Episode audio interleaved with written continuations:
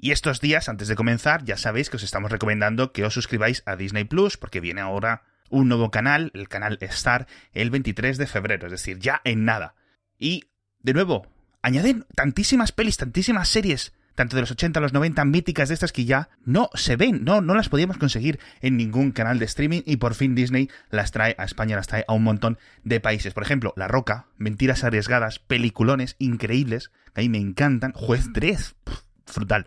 Conner, obviamente, también. Deadpool 1 y 2, que por cierto, dentro de estas de superhéroes no las podíamos encontrar, con lo cual ya se añade en el catálogo todo este de los mutantes de Marvel y tal. Muy buenas. Guerrero número 13, la estoy viendo aquí en la lista ahora mismo, de Antonio Banderas, peliculón, me fascinó cuando tenía como 13 años y me sigue fascinando con, con 35. Conan el Bárbaro, no sé, una, absoluta locura. Ya sabéis, a partir del 23 de febrero en Disney Plus lo tenéis, simplemente os va a aparecer ahí un cartelito nuevo. Se va a actualizar todo automáticamente. Tenéis Marvel, Pixar, Star Wars, no sé qué, y Star. Y adentro de ese grupito tendréis todo este catálogo increíblemente largo que os dejo un PDF de como de 800 páginas en las notas del episodio para que lo veáis y leáis todas las novedades. Ya sabéis, a partir del 23 de febrero con Disney Plus.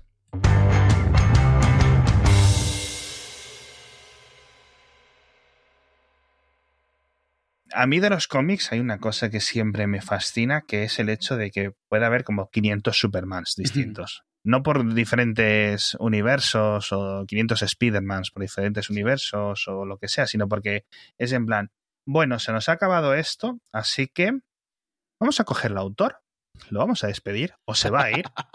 Al dibujante se va a ir y vamos a empezar otra vez a contar la misma historia. En lo que yo tradicionalmente leía, que era cómic eh, europeo y cómic eh, japonés, eso no ocurría. Es decir, el autor vivía, nacía y se moría y haciendo el mismo, el mismo, no solo el mismo personaje, el mismo universo, la misma serie, sino que no podía empezar desde cero, etcétera, reiniciar, ahora hacer las cosas de otra forma, etcétera. Vamos, es que ni los hmm. crossovers son o sea, un, un, evento crossover en manga, eh, que alguien me corrija, los contaría con los dedos de las manos. Y se suelen dar en transmedia. en, videojuegos, por ejemplo. En un videojuego, claro, en una película a lo mejor, mm. en un gag, algo así, ¿no? Nunca, nunca, nunca, nunca vas a ver en plan, porque dices, bueno, mm, DC, crea, eh, Gotham, crea, eh, Metrópolis, y luego dice, ah, pues mira, resulta que las dos ciudades están al lado. Sí, sí. Vale. que les separa una bahía, ok, esto nunca me lo habías dicho. Tú no puedes coger Dragon Ball y decir, bueno, pues mira, el mundo de los espíritus de Bleach está justo en, en el de Dragon Ball, ¿no? Y los metes ahí a, a luchar shinigamis y cosas raras y no sé qué y no sé cuánto, ¿no? Hay algunas cosas que han ocurrido con películas independientes, con las ovas, con cosas así. El caso famoso, yo creo que el más famoso que la gente no lo conozca por esto es Broly en Dragon Ball y Dragon Ball Z, que tiene como diferentes historias. Pues eso mismo es tan raro y choca tanto cuando ocurre en Dragon Ball y que se nota, es como la como una anécdota casi en, la industria. Y yo creo que es algo que la industria eh, japonesa debería de aprender de la estadounidense para, vamos, para sacar dinero. Es, una forma de, de, refrescarse y de modernizarse. Cada editorial lo hace diferente. Por ejemplo, DC hace tiempo se inventó el tema de las crisis. O sea, cada X tiempo hay alguna crisis y los universos se reinician. Literalmente se reinician. En los 80 se decidió que Superman era demasiado poderoso. Era una época en la cual Superman hubo. Hay un episodio en particular en el que estornuda y mueve una galaxia. Absurdo. Porque cada escritor que llegaba necesitaba hacer una historia más, más espectacular que la anterior. Entonces cada vez tenía más poderes. Tenía poderes totalmente incomprensibles. Llegaba un momento en el cual no podías escribir para eso, porque ¿qué enemigo le haces a unos poderes así? Eh, en 15 minutos se recorría el universo de un lado a otro, volando, hablando y respirando mientras lo hacía y cosas así. Entonces hicieron un reboot desde cero. Y cada crisis, siempre, justo antes de la crisis, algo pasa y todo se va a la mierda. Se muere algún flash, siempre se muere un flash, y luego vuelve eh, un universo diferente. A veces duran más, a veces duran menos. Es el de los 80 duró, yo creo que unos 15, 20 años luego el siguiente duró 10, eh, hubo uno que se llamaba Los 52 que duró eh, yo creo que siete años también, pero es, es, un reinicio cada vez y de vez en cuando, casi al final de cada uno de esos reinicios, está volviendo un poco a lo que era y se vuelve a reiniciar. Y luego dentro de la misma historia, lo que sí que hacen todos los cómics es eso, tú tienes a Superman que lo está, yo qué sé, lo está escribiendo Luis Simonson y lo escribe de una manera y luego llega Carl Jorgens y lo escribe de otra manera. Y es el mismo Superman de ayer que el de hoy, pero el aspecto es diferente, eh, la forma en la que hablas es diferente, la forma, de, el tipo de sus hábitos son diferentes y no pasa nada. En el caso de Marvel, Marvel nunca ha tenido un reboot de personajes en el sentido de que la historia empieza de nuevo. Ha tenido varias veces que ha tenido eventos durante, en los que durante un año estabas en un universo alternativo, por ejemplo. Pero siempre el, el, el, el cíclope que hay hoy el Scott Summers, es el mismo del número uno. O sea, exactamente el mismo. Tiene esta cosa de tiempo flexible en el cual el tiempo no transcurre, o sea, tiene 25 años desde entonces, pero hay gente que ha nacido y se ha vuelto mayor en ese Inter y le ha alcanzado a él, pero él no ha crecido. Ha tenido hijos, pero no ha crecido. Eh, tiene hijos adultos, cables hijo suyo, pero él no ha crecido. Es, es, es, gracioso. Pero en Marvel nunca ha habido un reboot de, de, este tipo. Lo más que puede pasar de vez en cuando es eso. Cambia la persona que hace de Capitán América un tiempo, cambia la persona que hace de Thor un tiempo, pero no hacen un reboot. Solo hacen universos alternativos que van un tiempo. Ultimates, que es en donde está basado mucho del universo de Marvel, del cinemático, Ultimates es algo que se hizo para tratar de empezar de nuevo de cero las historias. Y Ultimates desapareció y se volvió a incorporar en, el, en lo normal, en, en, la, en la continuidad normal. Pero lo que es mucho más común en Marvel es que haya tiradas de ciertos, eh, de ciertos autores. Y ese autor va con su propio dibujante y tiene su estilo y sus historias. Entonces y le dan su propio título. Por ejemplo tienes New X-Men y New X-Men es de, de Joss Whedon y Frank Whiteley. Y durante un tiempo solo es él. Y aunque son los mismos X-Men de otros números, ellos tienen sus historias y van en paralelo. Y no es un reboot porque luego en el futuro referencian todas esas cosas, pero tú lees esa y no necesitas leer ningún otro cómic a menos de que haya un crossover. Y luego están cosas como Valiant. Valiant es una, una editorial de cómics que lleva desde los 80 y ha hecho reboots duros ya cuatro veces, en los cuales todos los cómics empiezan desde uno de nuevo y toda la historia se empieza a contar. Y nada de lo que ha pasado antes vuelve a pasar ahora. Pero qué rollo eso, ¿no? Es un reboot siempre... Sí, depende si lo haces bien el caso de Valiant, por ejemplo, la primera historia fue muy buena, pero fue súper ochentera. De, por ejemplo, de Exo Manowar, que es de los mejores cómics que tienen. Ellos son los de Bloodshot también, que hubo una peli de Vin Diesel hace, hace no mucho. Muchos de sus series son muy ochenteros, muy exagerados, muy de hablar con slang de lo que pensaban los escritores que hablan los jóvenes. Eh, se nota mucho, en los 90 hacen un reboot y eran todos muy extremos muy lo que se llevaba en los 80, que era todo muy pistolas grandes, bolsillos en los muslos, bolsillos en los brazos, bolsillos en todos sitios. Y ahora los de ahora son mucho más eh, con historias de fondo, con mucho más políticos, mucho más preocupándose por cosas más realistas, aunque sigan siendo superiores. Ellos sí que decidieron no romperse mucho la cabeza. Cada vez que el estilo de un superhéroe y su historia ya no cuadran con lo que hoy, con el público que quieren hoy, hacen un reinicio desde cero y se traen solo lo que consideran que es lo mejor que había y lo continúan. Y eso ha hecho que tengan muchas historias muy buenas, pero historias que acaban en un momento y a partir de la siguiente es como leerla de nuevo. Es como si estuvieras leyendo una edición del director de una historia que viste hace tiempo o una nueva versión de Superman, como en el cine, o de Spider-Man, que al final de cuentas hemos visto tres Spider-Mans a lo largo de, yo que sé, 10 años y no ha pasado nada. Todo ese universo se reinicia cada vez. Pero es interesante la forma en la que cada quien lo ataca, porque es cierto, si te tiras 20, 30 años escribiendo algo, cómo te mantienes fresco, cómo te renuevas, cómo, cómo haces que la gente que te está leyendo, tanto la que lleva 30 años como la que te lee por primera vez, se sigan enganchados y les guste.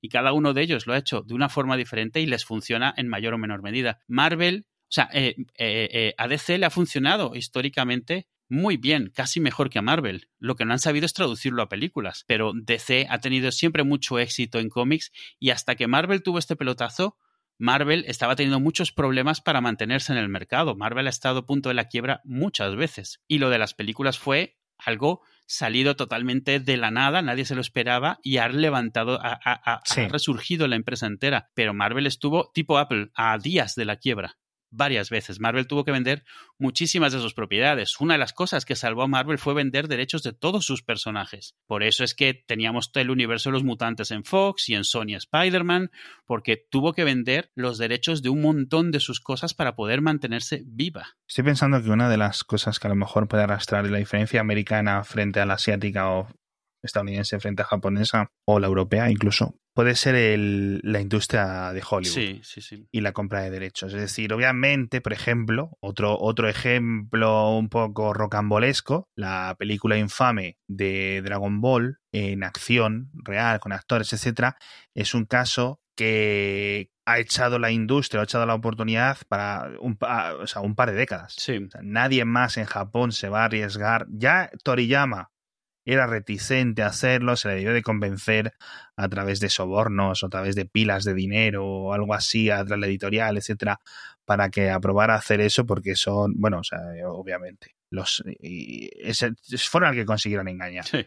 para, para hacer eso. Eh, básicamente, porque ima- imagínate cuántas ofertas tendrá que tener eh, gente como, como Miyazaki para hacer adaptaciones de sus, de sus películas animadas a, a películas de acción real, Claro. ¿no? Mm. Pero, ¿sabes? Imagínate. Bueno, pues cogemos a este señor, le damos eh, no sé cuantísimos dinero, ponemos a Guillermo del Toro y ahora, a hacer Mononoke, ¿sabes? Sí, sí, sí. y ya está. Y es que literalmente haces Mononoke con los efectos bien hechos, no sé qué, no sé cuánto, y son mil millones de dólares asegurados. Es que simplemente, ¿sabes?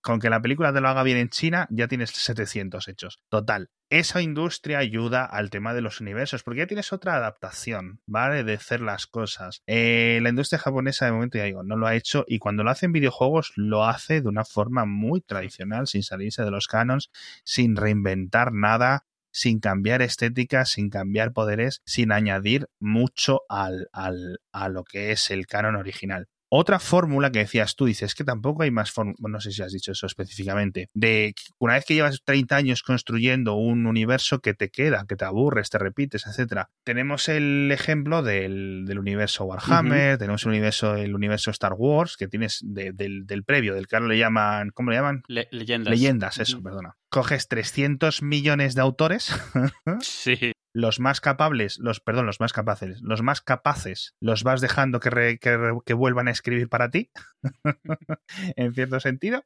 y expandes a lo ancho, y ya está. Es decir, bueno, pues te acuerdas que no sé qué. Luego, obviamente, a su público le da lo que le gusta, es decir, en las novelas de las leyendas de Star Wars, pues tienes 300 sobre qué pasó con Luke Skywalker después de eso, igual que en el universo de los Warhammer, tienes 300 libros sobre los... eh, ¿Cómo se llaman estos? Joder, se me ha ido el nombre, no podemos grabar a estas Los horas. primaris. Sobre los marines espaciales y sobre el emperador y sobre no sé qué, y tienes tres, por decirlo así, sobre los Tau, por ejemplo, sobre razas que son un poco menos importantes, ¿no? Pero porque eso es el mercado, es decir, no hay mercado para de gente que te compre tantos libros sobre los Tau que sobre los otros. Pero vamos, que vas expandiéndolo y te inventas y ahora haces retcons, pero dentro de alguna base establecida que siempre va creciendo, de la misma forma que las raíces de un árbol, ¿no?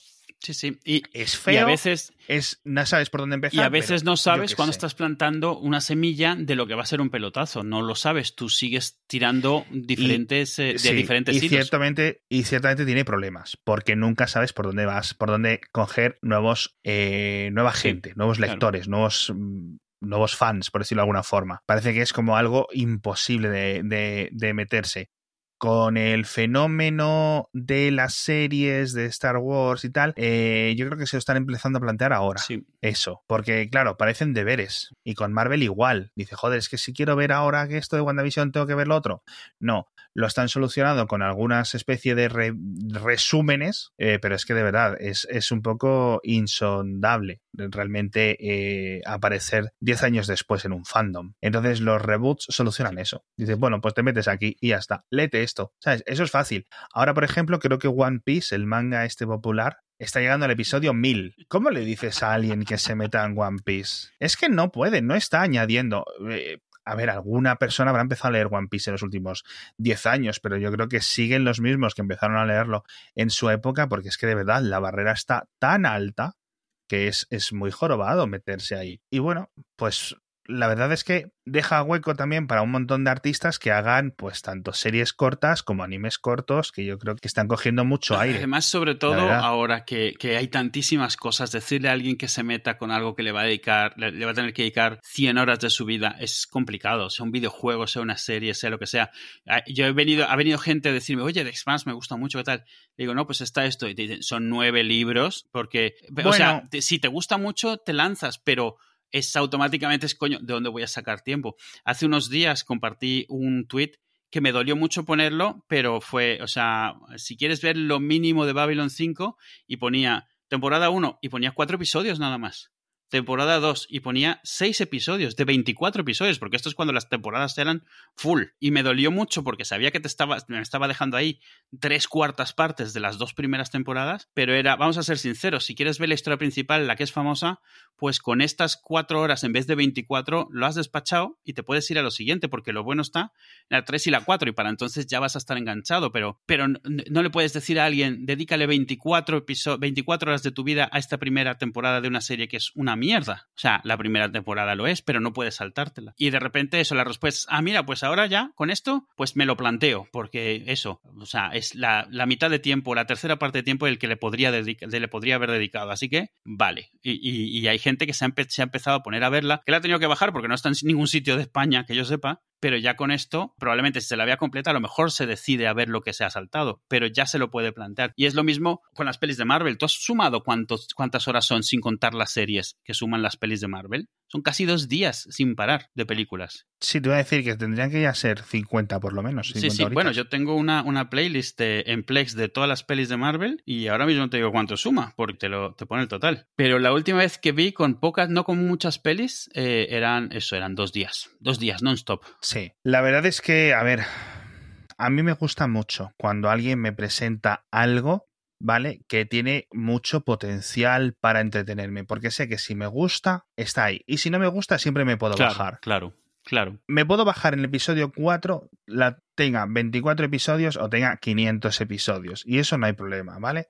Entonces, eso está muy bien. Y hay gente que sigue descubriendo Seinfeld, y hay gente que sigue descubriendo The Office, hay gente que sigue, pues en mi caso, ¿no? El rollo de Star Trek y, y cuando no sabes qué ver, pues vuelves a eso y tal ya digo, lo comentamos hace unos episodios, va, esto va a crecer y crecer y crecer. Y me da mucha rabia que haya universos donde, digamos, lo que es el, la mitología que se crea en ese universo, con sus reglas, sus, sus diferencias con, con, el universo en el que vivimos normal, ¿no? En el de no ficción, son tan especiales y tan distintas y son tan un personaje, ¿vale? Entonces, eso se va a aprovechar. Y me da mucha pena, ya digo, que eh, Japón no lo está aprovechando porque tiene un potencial brutal.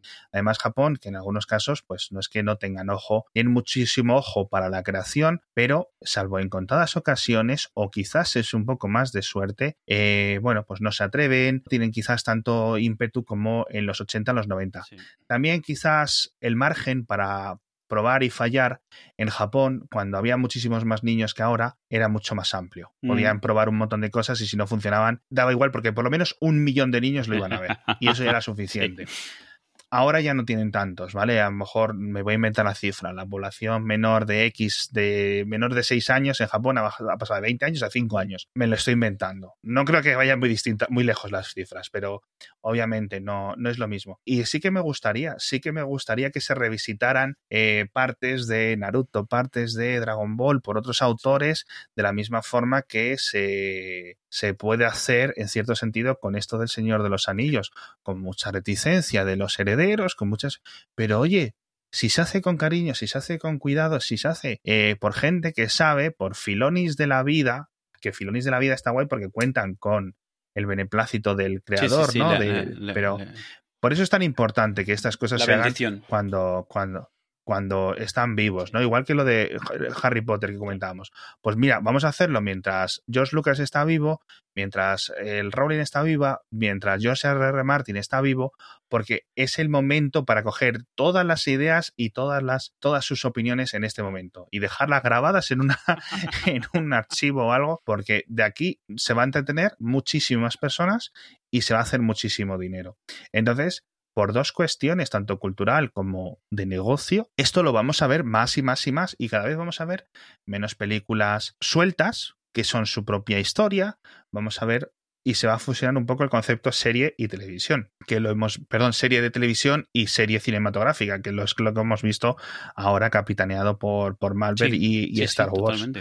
que lo vimos en el pasado con las, por temas de presupuesto, con series animadas. Es decir, no, no, había dinero para hacer 50 películas de, de X-Men, pero sí había para hacer 40 episodios al año de los X-Men, ¿no? Entonces, eh, me da mucha rabia. Por cierto, hablando de George Martin, escribió otro artículo en el que siguió volviendo a declarar que el libro no está aún eh, ni cerca de estar Pero dijo que había escrito 100 páginas. No, que había escrito cientos de páginas, que nunca había escrito tanto de Winds of Winter como en 2020, un libro que comenzó a escribir en 2010. pero eso significa que tiene años para comparar, sabe exactamente de lo que habla. eso significa que lleva de los 10 años 7 vacilándonos diciendo que está haciendo progreso. Ha hecho, ha hecho eso que ves en las pelis. Ha hecho el título en la máquina de escribir, lo ha subrayado varias veces. Sí, sí. Ha puesto un punto. Yo, de verdad, respeto, pero no comparto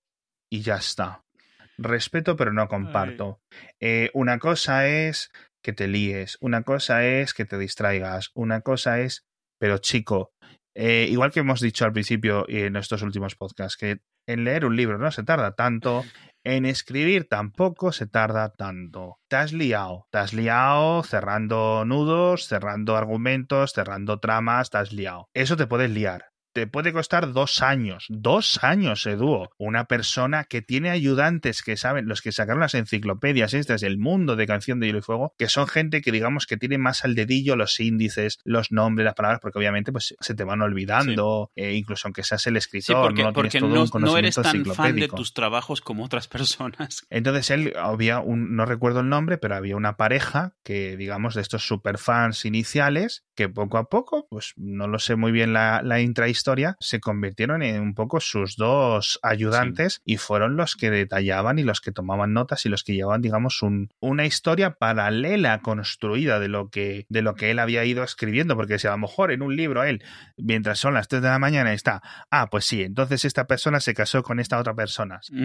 Pues obviamente se te ha olvidado. Pero, ¿y, con qué, ¿y cómo se llamaba esta? Bueno, pues si el padre se llamaba Farwig, el hijo se llamaba Ferwig. Y ya eso hay que apuntarlo, ¿vale? Porque a lo mejor hay otro Fairwig o porque a lo mejor ya habías dicho que ese existía o porque hoy habías mencionado en otro momento y resulta que ahora tienes que hacer un retcon porque hay 20 años de diferencia. Un montón de cosas. Hay que tener estas cosas ordenadas, sobre todo porque los fans son como son, ¿no? Y con razón, ¿no? Estás creando un mundo, tiene que tener consistencia. Vale, pues chico, ya de verdad, es que quiero esperar y lo quiero leer, pero también me, da mucha pena llevar 10 años que me estén tomando el pelo. Porque es cierto que muchos autores le han defendido, otros autores obviamente porque saben, el, pueden ver ellos vivir mucho más lo, esa experiencia del fan ansioso, del fan quejón, del fan que insulta en la época de redes sociales, en las cons, etcétera, también se tienen que encontrar a la Florinata eh, de vez en cuando, pues es normal que se, digamos, se defiendan en el gremio. Pero yo creo que, que ya ese exceso no se puede tardar tanto y no sé muy bien cómo decirlo sin, sin repetir. Yo lo que creo es, es un poco como Lucas. Eh, los autores, creadores, no le deben nada a sus fans. Ah, perdón, eso es lo que iba a decir, perdón, gracias por recordármelo, aunque no sé si de forma voluntaria. Eh, muchos autores le defienden diciendo que no te debe nada. Vale, no me debe nada del sexto libro, pero está ahí por toda la gente que ha pagado por los cinco anteriores.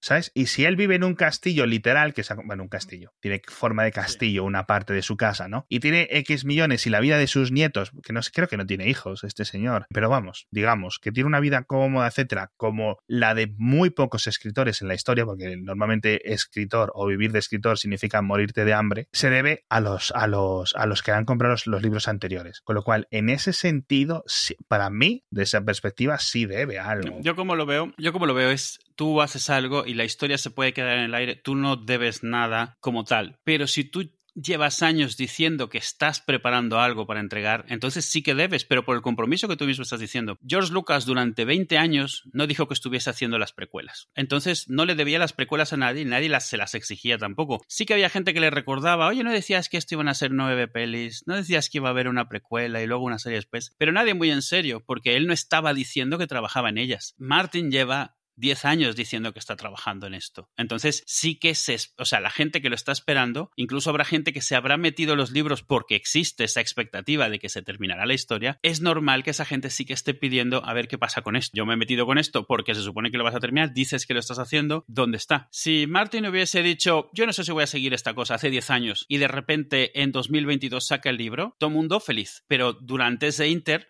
la gente se quejará de que no existe, pero él nunca ha prometido que vaya a hacer nada. Entonces, bueno, pues eh, eh, te joroba, pero no pasa nada porque no te lo han prometido. Él lleva prometiendo 10 años. Ese es, para mí lo que hace la diferencia, donde no puedes usar el argumento de que no debes nada. O sea, una vez que tú estás diciendo que estás asumiendo un compromiso, ya debes algo, porque estás creando una expectativa, porque hay gente que está entrando en lo que tú has creado porque le estás diciendo que le vas a dar más.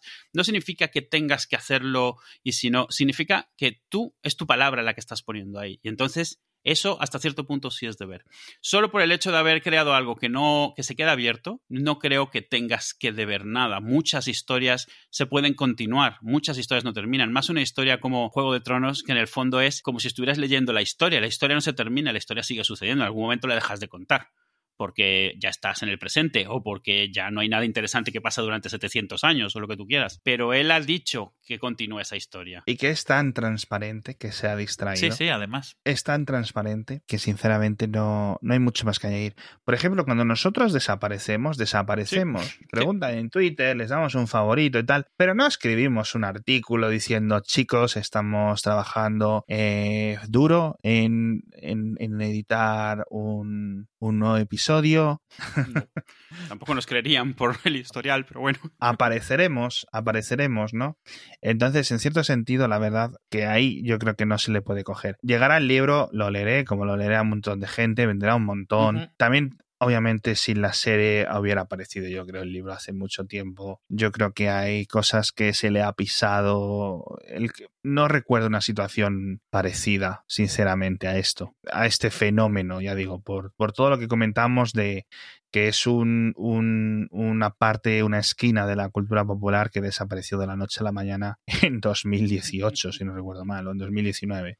Entonces, bueno, pues sinceramente, eh, las series eh, en plural seguirán petándolo, entiendo yo, seguirán siendo grandes éxitos, el libro saldrá o no saldrá. Esto es unas novelas que recordemos iban a ser tres, él lo dijo en el prólogo de, o en las, en las publicaciones de, y en las presentaciones a los editores. Hizo una especie de esqueleto de la trilogía, ¿no? De cómo iba a ser. Eso obviamente, pues ningún escritor puede ver en el futuro y no sabe cómo se le van a complicar o cómo le van a crecer los hijos, ¿no? luego cinco y luego siete. Yo creo que siete, sinceramente, no van a ser, pero como vayan a ser más, no sé quién las va a escribir. Porque los libros han ido aumentando en grosor y ciertamente el, el cuarto y el quinto libro no son de la misma calidad que el segundo y el tercero. Entonces, como el sexto libro no solo sea más gordo, porque hay un montón de cosas que cruzar, un montón de crucigramas, un montón de nudos, un montón de no sé qué, y encima la calidad de lo que ocurre no esté a la altura, pues yo creo que no va a hacer falta un séptimo libro. Primero porque a lo mejor si realmente vas a tardar otros 10 años, pues eh, no es que no llegues tú, es que no van a llegar tus fans tampoco, eh, vivos, ¿sabes? Entonces ya es un concepto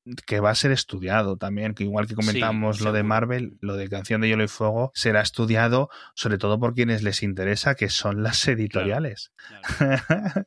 que es decir, este tipo de autores, a ver cómo los identificamos para, o sea, tampoco hace falta que seas Stephen King, pero joder, tiene que haber algo intermedio, ¿sabes? Un Sanderson. Sí, ya saldrá alguna regla como que cuidado con que hacer una serie exitosa de este libro que está a medias, porque se te va a desmadejar todo. El escritor se te va a desmadejar, el final se te va a ir a la mierda, porque van a perder el, el norte todos, todos los involucrados. Sí.